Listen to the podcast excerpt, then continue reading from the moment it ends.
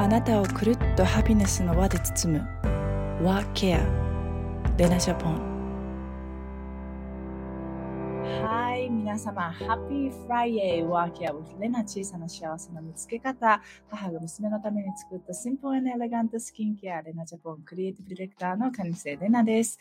北欧をはじめ海外で出会ったユーモアの世界観そしてあらゆるジャンルで活躍するゲストを通してあなたをくるっとハピネスの輪で包む30分間今日も一緒に小さな幸せを見つけていきましょうということでねプレッショーでも言いましたが今日はねレギュラーゲストの女優モデルのものあきこさんと一緒にね、2022年の振り返りをしながら常にワクワクする生き方についてガールズトークしていきたいと思います。では早速お呼びしましょう。ピーちゃん。はーい。 Happy Friday。Happy Friday。もう Friday なんだよね。早いね。早い。しかも来週12月で。ね私それ聞いてびっくりしたんだけど、あれもう12月 ?12 月だよ。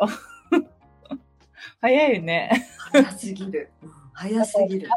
1ヶ月ちょっとで、みたいな。ブレッシュ。いやー本当に最近早いわ。早いよね。なんか一週一週間一週間が早すぎて、なんか、あれ？みたいな。うん。師走だね。ね駆け抜けてる感じだね。お互いね。どうですかね、2022年は。いや、そう。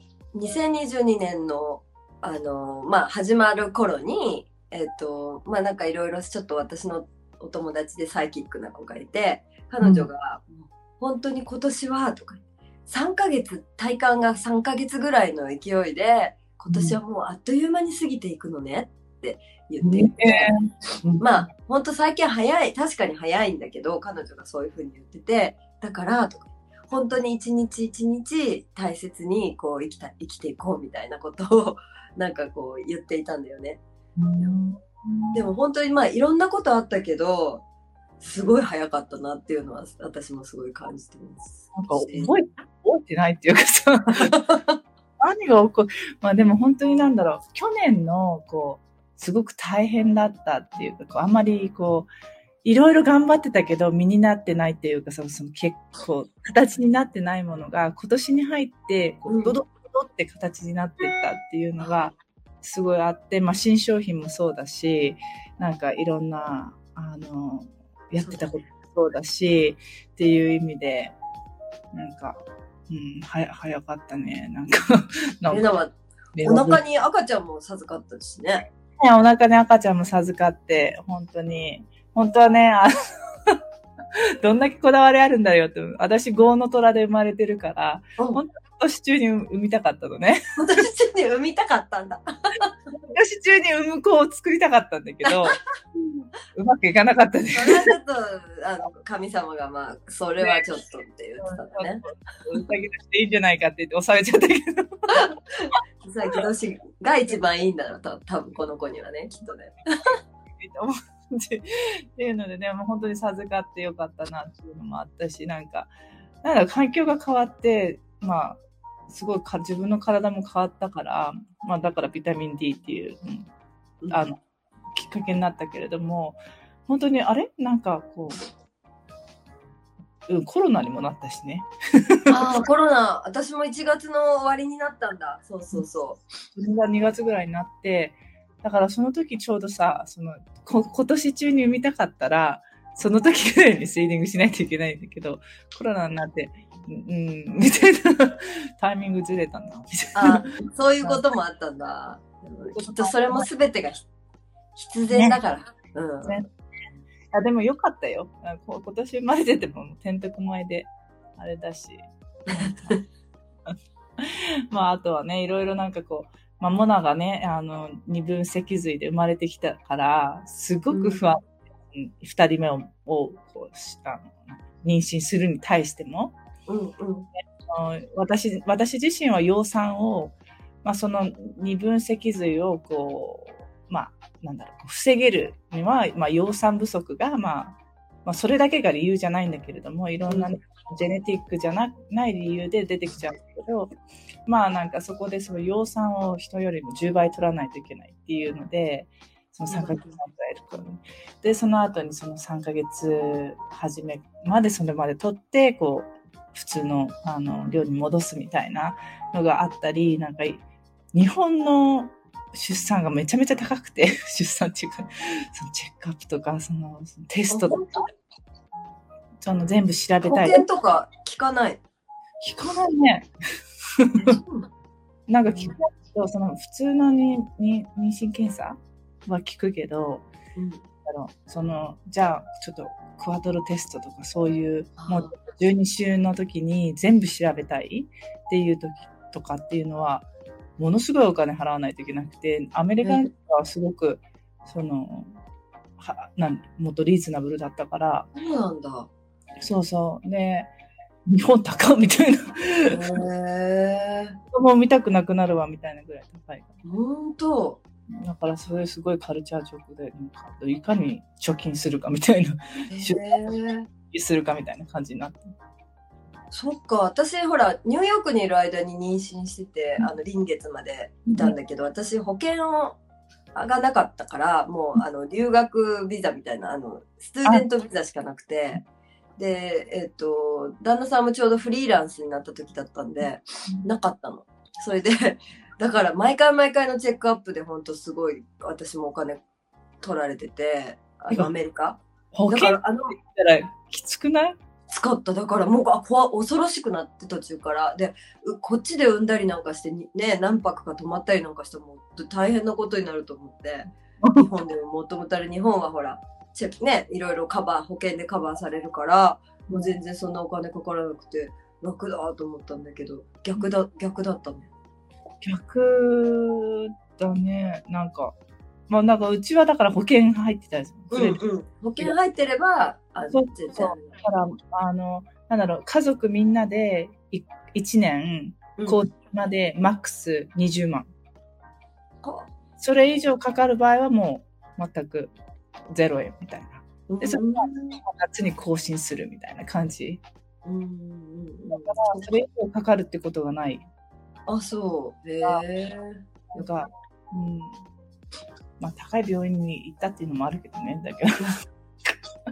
安心、安心でね。安心をとって、うんうん、病院がないのであ、あるんだけど、そういうこう、うん、ちょっとまだね、あの、いい病院っていうか、安心できる病院がないから、東京で産むんだけど。そっかそっか。うん。でも、ね、無事に生まれてきてくれることがね、一番だから。うん、本当にそれと、本当にもうびっくりなことはありませんように みたいな願いしかない。うん。大丈夫。うん。っていう時々ね、思うけどね。まあそうだよね。お母さんはいろんなことを考えるよね。うん、ふっといろいろ心配になって。みたいな。このニュース見えてるのもしかしてみたいなとかさ、なんか、なんかこう、くだらない、くだらないって言ったらあれだけど、別にそれでね、生まれてきて悪いってわけじゃないんだけど、だけど、なんか。思うよ、思ったよ、私も。うん。っていうね、なんか思いがあって。うん、そう。大丈夫。まあ、健康に、あの、モナの時よりは全然楽な妊娠、妊娠というか、妊婦生活だった。ねやっぱり感情的な、すごい、あの、いい時間ではあるけど、妊娠中ってさ、振り返ってみると、でもすごい、こう、感情もすごい、こうね、あのー、揺れる時期だからね、揺らぐ時期にお仕事もして、本当レナは偉いなと思って、うん、頑張ってんなと思って、だから、たまにはふっとね、抜ける時間があるといいよね。うん、そうだね。なんかね、本当に、あのね、これから話すけど、なんかピンピンピンピンうるさい。なんかアップデートしたらさ、なんかいろいろ 出るようになっちゃって。あ、そうなんだ。なんか、そうそう、その、で、なんだ、旅をしたいとか、なんか、あるんだけど、なかなかできないみたいな。そうね、今はそういう時なのかもね。ちょっと、この後かな、ゆっくりできるのは、レナはね。そうかな。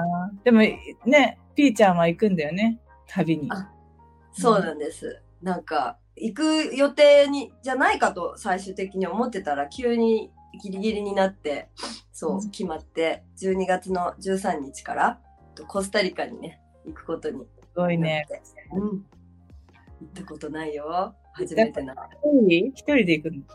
そう、一人で。あの、旦那さんと息子は、えっ、と、もうほんと3年ぶりに、あの、ハワイ、うち旦那さんがね、ハワイ出身なんですけど、うんあの、家族がハワイに住んでるんで、あの、息子と、あの、旦那さんはハワイで、あの、か家族に会いに行くんだけど、私だけ 一人でなぜかコスタリカに行くことになります、今すごい。なぁそれはど、どんなきっかけだったの？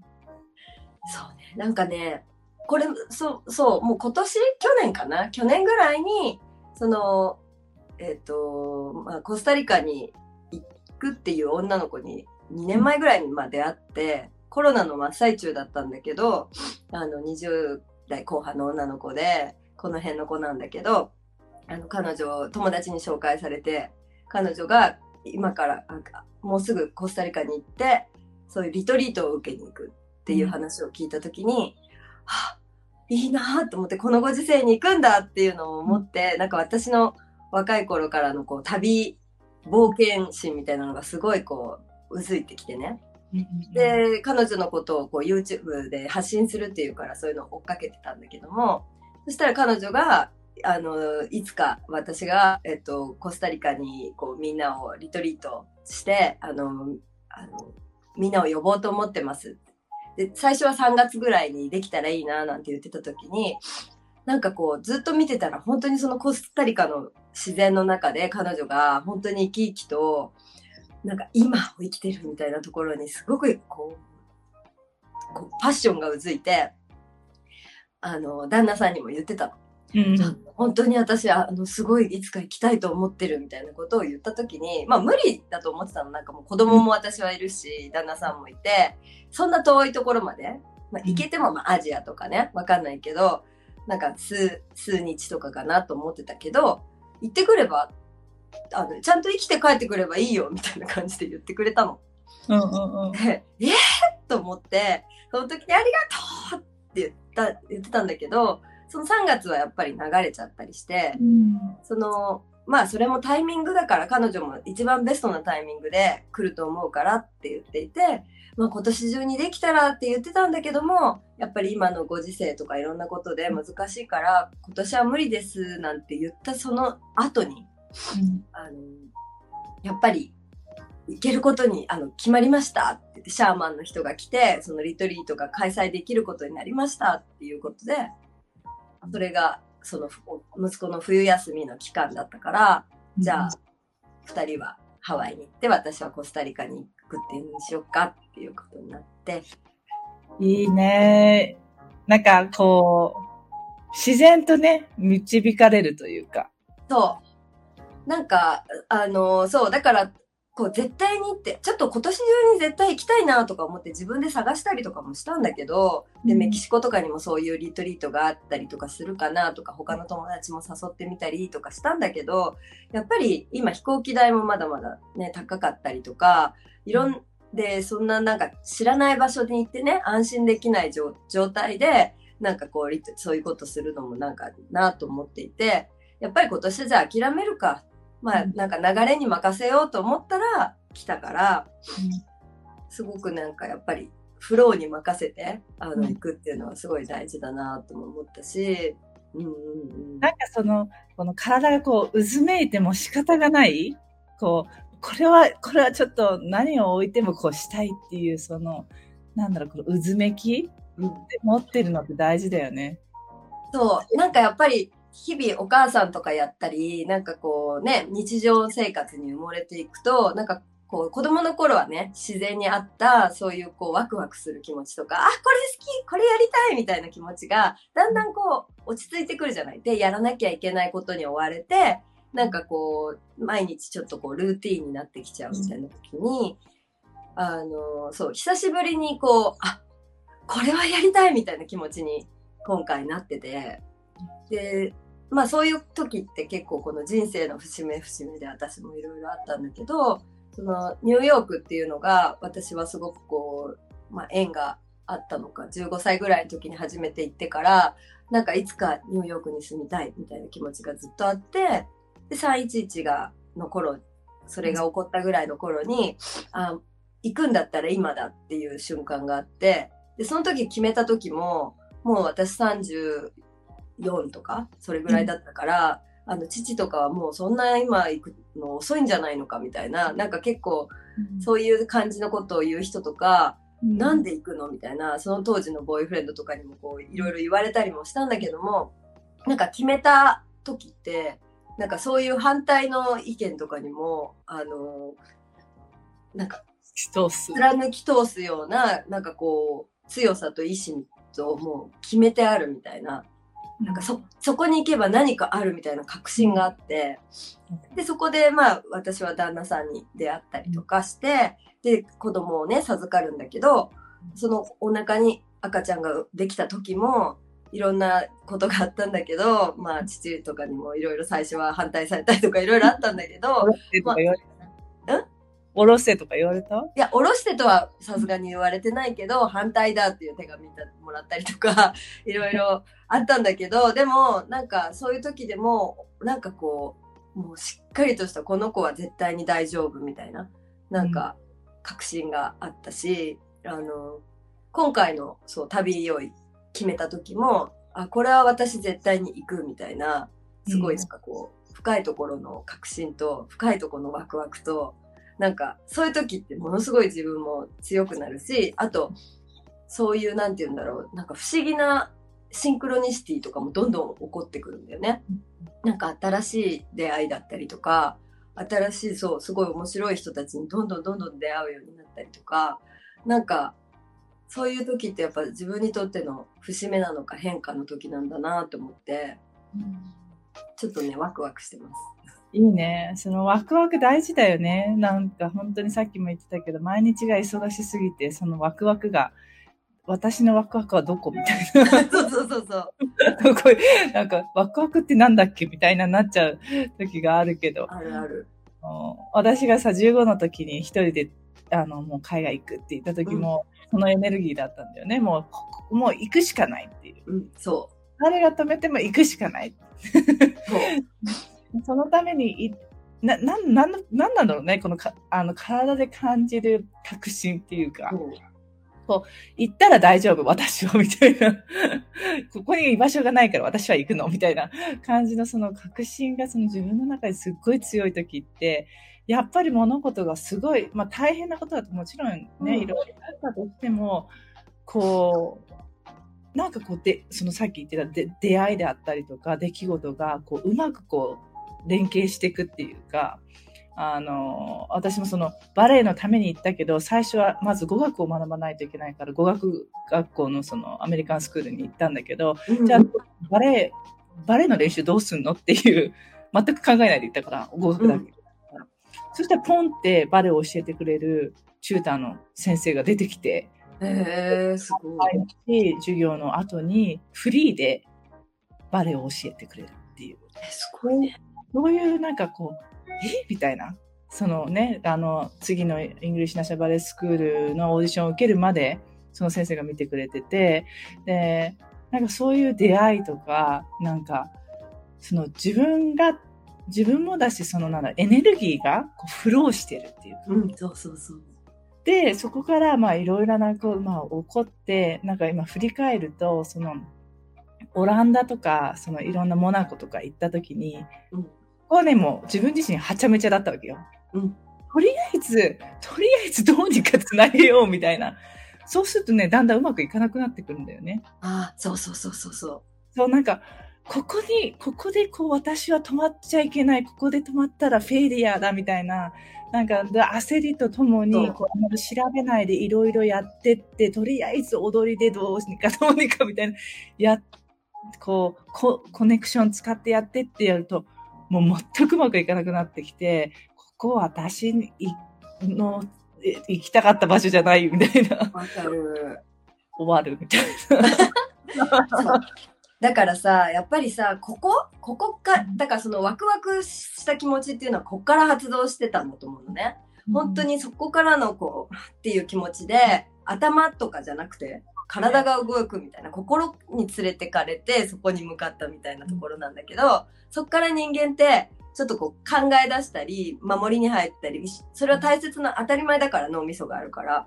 で、よくしたいと思うからこそなんだけども、なんかこう考えすぎちゃうと、なんかこう、こう歯車がちょっとこうずれていったりとかして、うん、あのうまくいかなくなったりとかねするよね。もうそれがまさにオランダでしたけどね。いやでも私もそういう経験すごいたくさんあるし仕事のこととかもそうだしなんかよくうまくやりたいとかよくな、ね、やりたいとかねそういう気持ちが強くなればなるほどなんか空回りしたりとか、なんかそういうことってやっぱりあってなんかこうだからこそ、なんかそういうさ、自分のここの気持ちを聞いてあげるっていうことを大切にしていくと、なんかやっぱりそのフローに任せて、あの、動いていくっていうのが、特にその今、風の時代って言われてる今は、そういう働き方の方がいいんじゃないかなって思うから、私も今練習中だけど、そうやってやっぱり、まあ、ね、常に心をフォローして生きてきてるけど、基本的にはね。でもなんか、うん、うん、それでもやっぱりこう、大人になるといろいろね、思うから、できるだけそっちで、かその今のこのワクワクした気持ちをまず大切にしようと思ってて。うん。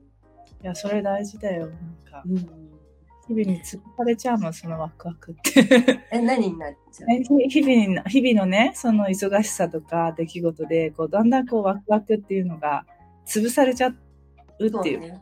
そうそうそう。蓋を閉じられちゃうっていうか、こう、そこの方に 埋められちゃうっていうなりがちだよね。うん、本当。うん。だけど、うん、どうぞ。どうぞ。どうぞ。どうぞ。そう、だけどやっぱりなんて言うんだろうな。なんか、ほんとちっちゃいことでもいいんだよね。そのなんか私の場合今回のコスタリカはすごいね子供がいるのにそんなね地球の裏側まで一人で行くなんてなかなか できることじゃないから私にとってもこんな10年ぐらいね息子と、まあ、9年10年ねこう一緒にいて久々のことだからすごい大きいねワクワクだけどもなんかそこまでのことでなくてもなんか本当なんかこう、ちょっとしたことでもさあ違うことやってみようとか、こっちの方がちょっとなんかワクッとするみたいなことって多分日々すごくたくさんあって、なんかそういうことになんか気づいて耳を傾けてやっていく。いつもと違うルーティンで歩いてみるとか、お散歩もさ、なんかそういうだけでも全然変わってくることがあるんじゃないかなと思う。うん、確かにね、本当に昨日もちょっと高いけど、いちごが食べたいから買おうみたいなので。私も買ったいちご昨日。久しぶりに会ったから、あ、甘おうだ。ね、日本は冬だもんね、いちごね。いちご、そう。あ、もう、もうでもいちごの季節になっちゃったとも思ったけど、早っと思って。デンマークは夏だからさ、なんで今いちごがあるんだっていう。あ、そっか。フレデリックはそう思うんだ。いや、もともとはね、夏のフルーツらしいけどね。うん。そうなんだね。そのマーケット的にそのクリスマスっていうのでいちごがあの日本は冬になったみたいだけど。うんでも美味しいよね日本のいちご。うん、大好き。そうそうだからなんかそういったなんかちょこっとしたなんかそこでなんかあちょっとももったいなかったかなとかなんか考えちゃうとそこのワクワクがこう後悔になっちゃうけどそうだね、うん、もしっかりね私はこれを今回は私のご褒美として買いたいって、うん、ワクワクするものを買ったんだっていうふうに、あの、そこで受け止め、受け止められると、そこでそのさ、その一粒一粒がすごく幸せっていうか、ありがたく なんか、ほんとそうだね。なんか罪悪感とか持たな、持たずに自分をこう、喜ばしてあげる？なんかことを、なんかもうお母さんたちとか日々、ね、みんなあの子供のためとかね、旦那さんのためには一生懸命やってるんだけど、なんか自分だだけのために、なんかこう、ちょっとしたことをね、あの自分にプレゼントしてあげるみたいなことに、なんかこう、罪悪感持たずにやってあげる？なんか、そして、あ、嬉しい、これ、これ、私のために買ったとか、ね、私のためにこれやろうとか、昨日もあの、加瀬寺に久々にまた行ってきて、旅のあの願掛けみたいなことをしてきたんだけど、これからの門出に対してのね。なんかそう友達も一緒に来てたんだけどその友達がお願い事する時にこうろうそくが何個かあってこう何？家内安全とか、まあ、願望なんとか成就とかいろいろこう自分で選んでへろうそくをつけてそれをこう、あの仏様のそのそれぞれのいろんな神様にこうお供えするっていうのを選ぶんだけどやっぱり私の友達はきっといつも家族のこととかを考えてるから、あのそうふ普段だったらそういう家内安全とかそういうのを選ぶんだけど今回は自分のこと自分のためにあのお願い事をしようと思うって言ってあのろうそくを選んでいて、なんかそういうことってすごい大切だよなと思うし、やっぱりまず自分がね幸せでいないとあの人のことも本当には幸せにできないから本当にそう自分を大切にするってすごく大切なことだよなと思う。それすごく思う。なんか自分がもう、あの、なんだろう。こう、余裕がないと人、うん、人のために何かしようっていうのは無茶な話で、ね、そう。で、やらなくちゃって言ってやってる時っていうのは、結局はなんか、あの、自分も苦しくやってるから、それはね、人にもちょっと伝わるんで、逆にやんな、やってくれなくていいですみたいになることでもあったりするじゃない？だからね、本当にね、自分自身がいかにハッピーでいられるか。っていうので、その人のためにしたいとか、人のあのために何かこう幸せになることをしたいっていう時は、まず自分のハピネスのあの度合いをチェックインしてからしないと、うん、効果に、頑張ってもね、逆効果になったりとか。そうだね。いや、本当にそれは大事だなと思って。だもうね、モダも、やっぱものすだ、だいぶね、なんか最近やっと、こう、もの、もの、こう話すと分かってくれるようになるようになってきたんだ。よかったね。もう、感触を起こされてる時にはもう、なんだろう、こう、もう、違う。あの、でも感触起こされて、でもこっちが叫んで怒っても、人間同士だから絶対それで収まらないんだけど、こっちに余裕がないとやっぱそういう対応しかできないっていうか。できないよ。うん。なんか、そうそう。で、この前、すっごいなんか多分すごい疲れてて、で、こう、あの、娘連れて会社にも行かないといけなくてっていうので、うん、うん、がまた旦那が、あの、最後に一言言ったわけよ、なん。か。その、ここでこの一言かよ、みたいな一言を言った際に、もうあれだよね、爆発したよね。するよ。もうなんでよ、みたいな。その、なんか多分ね、それがトリガーになった言葉は、ななんでそんな、あの、ネガティブなのっていうふうに言われた瞬間に、自分はこんだけ頑張ってるのに、それがお前のこと、答えかよ、みたいな、あの、今言う答えかよっていうね、そこでね、もうね、ぶち切れたね。ポジティブでいられるか、アホみたいな。そうだね。もう、やっぱ頑張ってね、やってるしね、もう、そうだよね。まあでもね、でも爆発するのも大事。なんかこう、ね、言える相手に、ファンってまず言ったら、またそこでちょっとスッキリするし、そうそうニュートラルに戻るから。うん、なんかその、もちろんその、なんだろう、親と親として、その絶対娘には、その、なんだこう、感触、自分が感触を起こしてる姿を、絶対見ないとかってちょっとね。人間だから。うん、しょうがない。正直。確かに彼女はショック受けてたのよ。うんうん、で私とフェデリックが、まあ私自身がこう結構こうエモーショナルになってるところを見て、フリーズしてたから、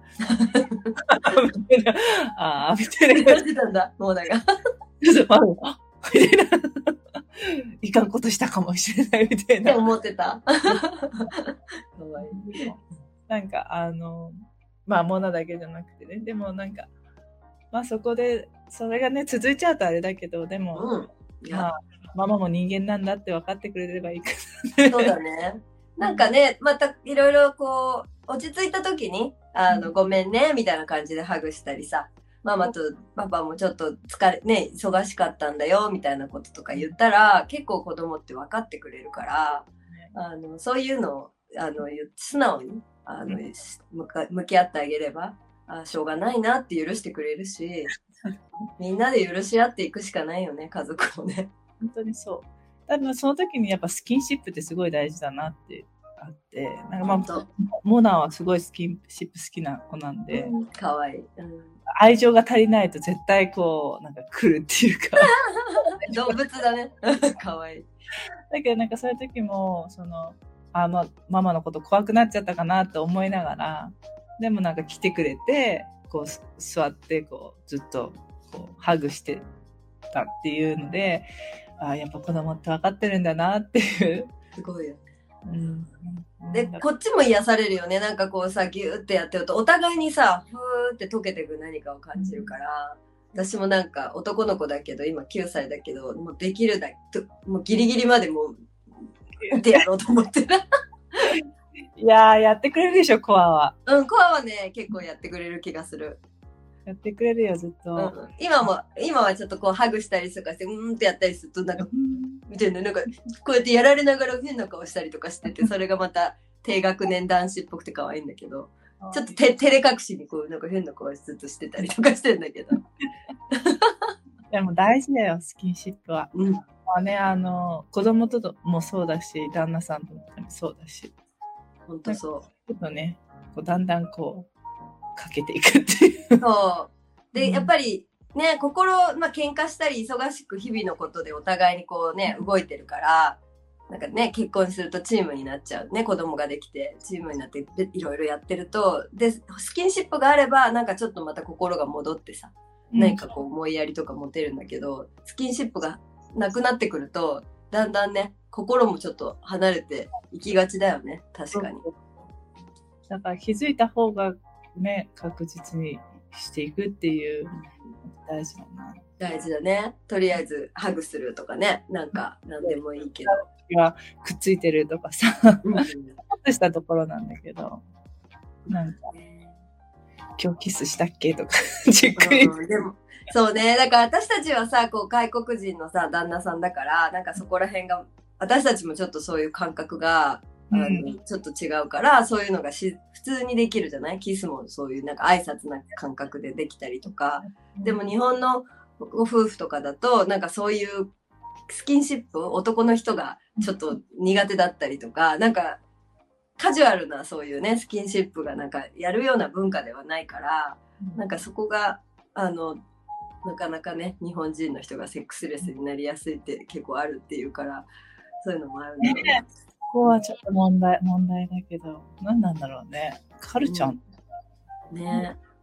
まあ男の人の方がやっぱり変わりづらい生き物ではあるから、やっぱ女の人の方から軽く、こう、ちょっと肩にこう手乗っけるとかさ、ちょっとした一歩でもやることで何か変わることもあるだろうしね。うん確かにね。わかんないけど、日本の人、どういう。もうあんたも、何日本人だけじゃないみたいな人だからね。うんあの、なんだろう、コリアとかさ、韓国の人とかって結構さ、スキンシップ結構すごいじゃん。結構ラテン系だよね。なんか感情表現とかもさ、すごいこう、わーって泣いたり、わーって笑ったり、すごい表現するなと思う。顔は似てるけど。ね、同じアジアなのに。ね。ね。違うよね。で、ねえと思う。うんうん面白いよね。うん、聞いてみたいわ、どんどんな感じなのかみたいな。何を？日本の男性との、その、ルーティーンっていうかさ、どういそう生活なのかな。なんか今度インスタライブとかでこうみんなに質問したりとかして答えてもらったりとかしてもいいかもね。そういうことに関してそれやろやろうよ。うんうんうん。う。よ夜の部でもいいし。そうだね。うん ちょっとゆるく。夜、うん、いいねいいね。うん、ね、あっという間に時間になっちゃったけど。早い。早い。ね、今日はね、これからいろいろ楽しいこともあるみたいだし。ね、あ、そうなの？いや、え？ピーちゃんがね？ああ、私ね。私なんかもうだからね、旅前にこういろいろバタバタはしてますけど、楽しいことずっとややり続けて、なるね、行こうかと思ってます。いいです。これ大事ですよ。ワクワクをね、常に胸に。私も来年ね、デンマーク引っ越すって言ってるけど、まだワクワクよりも不安の方が先に行っちゃって。まあ、そうだよ。今でも本当にあなたは偉いよ。他あママでお腹ね、大きいあなのにさ、やることいっぱいあるしさ、頑張ってると思います。いやー一番多分大きいのはファイナンスだよね。ファイナンス。うんあ、そう。そう。自分たちのファイナンスっていうそのね子供産んでじゃあその引っ越すっていうのにも新しいアパートメントを 6ヶ月ぐらいデポジットしないといけなかったり飛行機代だったりとかっていうねいろいろそういう面でなんかねあのそこが大きいかな不安不安材料。本当？うん。レナ？うん。大丈夫じゃない？ね、みんなに大丈夫じゃないって言われるけど、レナも心配する性格だな。う。だけど、まあ、まあね、まあ、フレデリックもね、あの、まあ、新しい事業も始始めようとしてるし、っていうか、もうはもう、デンマークでは、あの、会社を立ち上げて、その、やっていくっていうので、こう、スタートアップするって、やっぱりね、そういう部分で、じゃあ誰が生活を あの、サポートしていくんだっていう、 stable にね、していくんだっていう、現実がさ、やっぱり、毎日どこかしらこの片隅にあって、うん。なかなか、なかなかファーっていけなくなってるっていうのが、まあ自分、自分自身にあるかなっていうのは。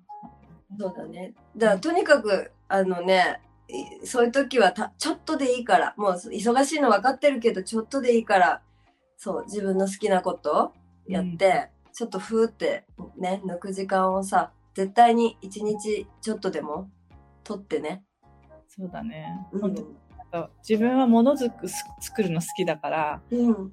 前までその、まあ、マクロメってまあ、なんマクラメっていうか、あの、バッグ作りしてたんだけど、それをちょっとしたいなって思いながらも、できてる。だからそういう時間ほんとちょっとごめんなさい。あの仕事はあるけど、この1時間は私のやりたいことやらせて、みたいにもうみんなに宣言しちゃうっていうのも、自分のためにも、周りのためにも絶対大事なことだと思うから。そうううちの犬が今、おえって。モナがいない間、そうう、んちょっとなんかふって、抜く時間も。大事うん。まあ私も旅に、ね、本当電車旅行行きたいんだよね、本当は。ねえ。あの、と、あの結構泊まれるやつあるじゃん、電車内で。ああ、一人で？みんなで？家族で？フルリックで。フレデリックと？二人で？そうそうそう、二人で。あいいじゃん。なんかお父さんお母さんとかがちょっとこう見てくれるとか。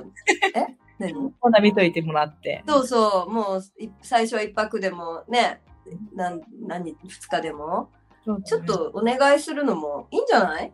まあ、お願いしてんだけどね、週末見といて仕事あるからとか。うんうんうん。仕事で、あれで、あの、結構、この前も見てもらってたりとかするし。うんやってくれそうだよね、ママたちね。うん、なんで、あの、全然それはありなんだけど、なかなかね、ででもさ、子供が生まれる前に、ちょっと一泊でも、なんか二人で旅行したいって言ったらさ、それはいいよって言ってくれるんじゃないかと思うから。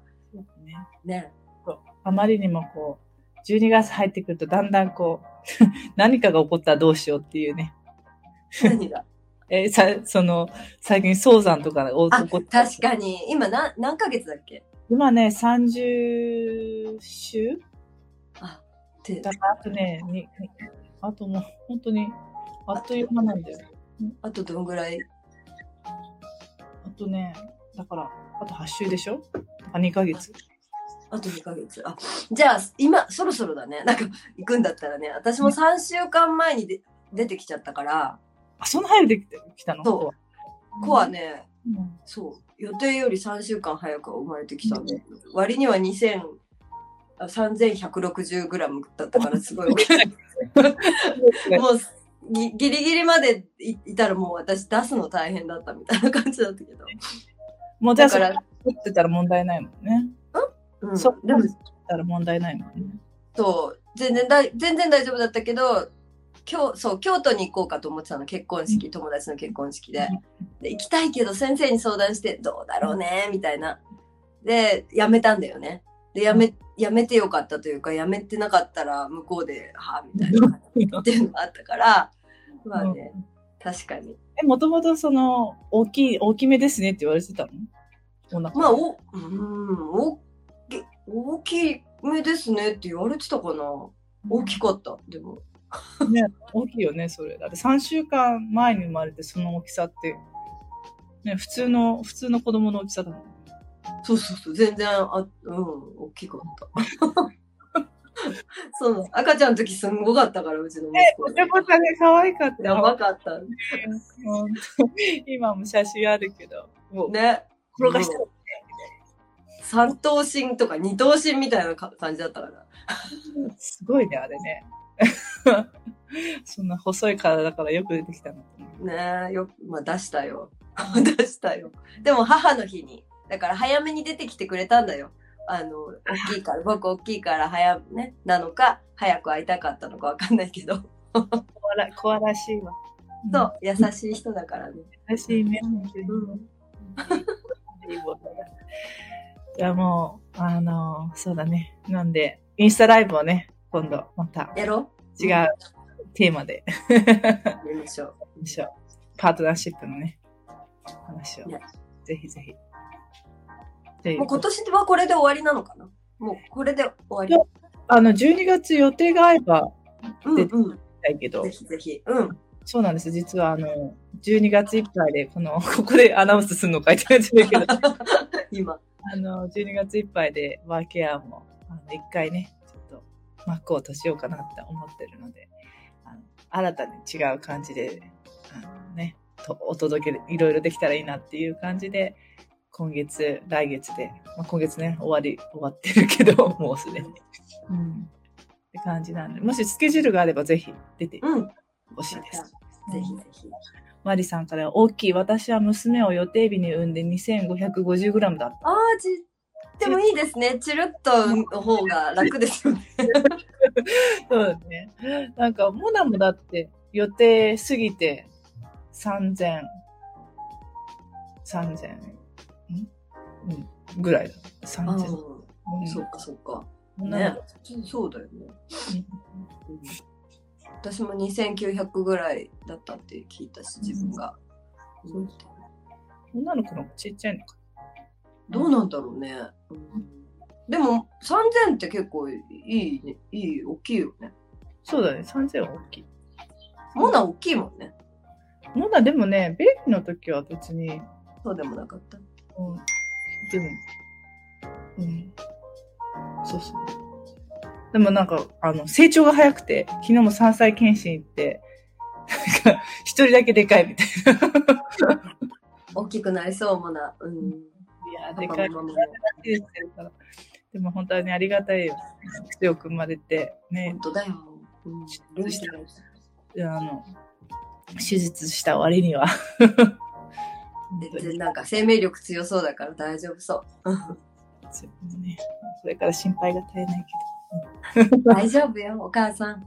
けど。あねの、子は絶対、あの、心配しなくても、どんどん自分でやっていくわよ。そっか。そうだね。そんな気がするわ。本当に、昨日もずっと一人で踊ってて、で、この前、その、きっと、あの、まあ、あの、なんだろう、結構、この前、あの、体験でヒップホップ的なやつを連れてったんだけど、うん。あんまりこう、乗らなかったんだけど。急にバレエがやりたいって言い始めて、ああ、やっぱり。バレエ下げてたのに な、みたいな、ママバレエ下げてたんだけどな、みたいな。うん。うんそうなの。バレエ見せてたら、なんか釘付けになってたから、あ、女の子だな、と思って。ああね、やっぱり可愛いね。バレエやらせるの？まあ、え今週末ちょっと連れてって見せてみようかなっていう感じ。でもすごい自分でこう音に乗ってこう動くみたいな、なんだこの、このか感覚のいいのはっていうぐらいすごく、あの、うん好きだね。そうなんだろうね。なんかアーティスティックな感じだよね。なんか可愛いこう、こう顔をこういう風にやってるとか、すごいなんかもうパパハラハラなダンスをしてましたけど。可愛いじゃん。もう女子だね。だね。どんな子になるか楽しみだな。ねピンクしか着ないし、今。あ、本当そういう時期なんだろうね。わかんないけど。私全然ピンク着なかったけどね。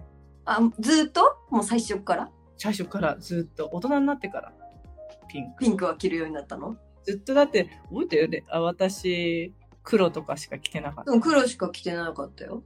最近着るようになったの？色は。レナジャポン初めて着るようになったね、色とか。へー何を？ん？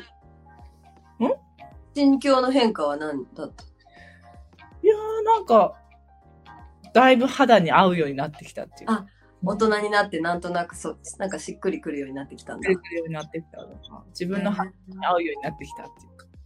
へーだけど、ちっちゃい時から白とか黒しかし着なかったから、あ、そ今とは全然違う。う。なんかね、違う女子が生まれてきたんだね。楽しみだわ。二人の親子関係も。思春期とか。まあそう。いや、恐ろしいわ。ちょっと、パとかでも遊んでもらって、そうだね。お兄さんにもらってね。ね、そういう関係にできたらいいね。ね。じゃあもうそろそろ時間もあれなので、今日はありがとうございます。最後に一言ありますか、最後に一言。うんそうですね。なんかやっぱりね、本当にこの師走でね、最後、忙しい時ではあると思うけど、あの、自分の好きなこととか、あ、これ美味しそうとか、あ、ちょっとここ行ってみたいとか、この番組見てみようとか、なんかそういう自分の声みたいなのにあの従う時間っていうのをあの大事にしてあのねね年をねみんなであの来年に向けて。なんか来年は本当に旅をしたり本当に楽しむといい一年らしいので、それもその子に聞いたことなんだけどだからよりねあの楽しんであの行きましょぜひぜひ。でもまあその話をね、もし12月にできたら、ぜひ12うぜ月。ひぜひまたしましょう、うんはい。今日はありがとありがとうございました。う。良い一日を。チャオ。バイチ。ャオチャオレナジャポン。ワーケア。はい、ということでね、もうね、毎回ね、T ちゃんと話すと、こう、私も、あの、エネルギーをもらえるというか、今日も頑張ろうって思えるので、本当にありがたいパートナーですけれども、マリさんも朝からリラックスしたお二人の心地よいおしゃべりが聞けて嬉しかったです。ありがとうございます。ね、実はマリさん、あの、来週のゲストで、えーお呼びしているんですけれども、えー来週のね、ゲスト、人々の個々の美しさや、えー魅力を引き出す仕事をしたいという思いでね、2013年にジュエリーブランドマリスをスタートした石橋マリさんをお呼びしてですね、エレガントシンプルな大人のかっこよさと可愛さをコンセプトとしたバロック、バロックパールアイテムを中心に特別な日も日常の日にも使える、えジュエリー作りのそんな、えー思いをね、えー聞いていきたいと思っています。あ、純子さんも美しいお二人のゆったりとした心地よいお声が聞けて嬉しかったです。ありがとうございます。マリさんもよろしくお願いします。来週ね、あの、楽しみにしています。ということで、あっという間にお時間になってしまいましたが、えー最後にね、本日のレナジャポンの LINE ポイントカードのキーワードは、ワクワク生きるにしましょうか。ワクワク生きるで。ということで、Work Here with レナ小さな幸せな見つけ方。ここまでのお相手は、母が娘のために作った Simple and Elegant えースキンケアクリエイティブディレクターの、えー、カニセレナでした。では、あなたの毎日がくるっとハピネスの輪で包まれますように。Have a nice weekend. Bye.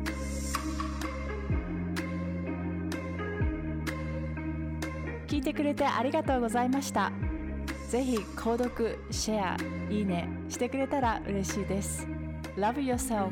See you soon.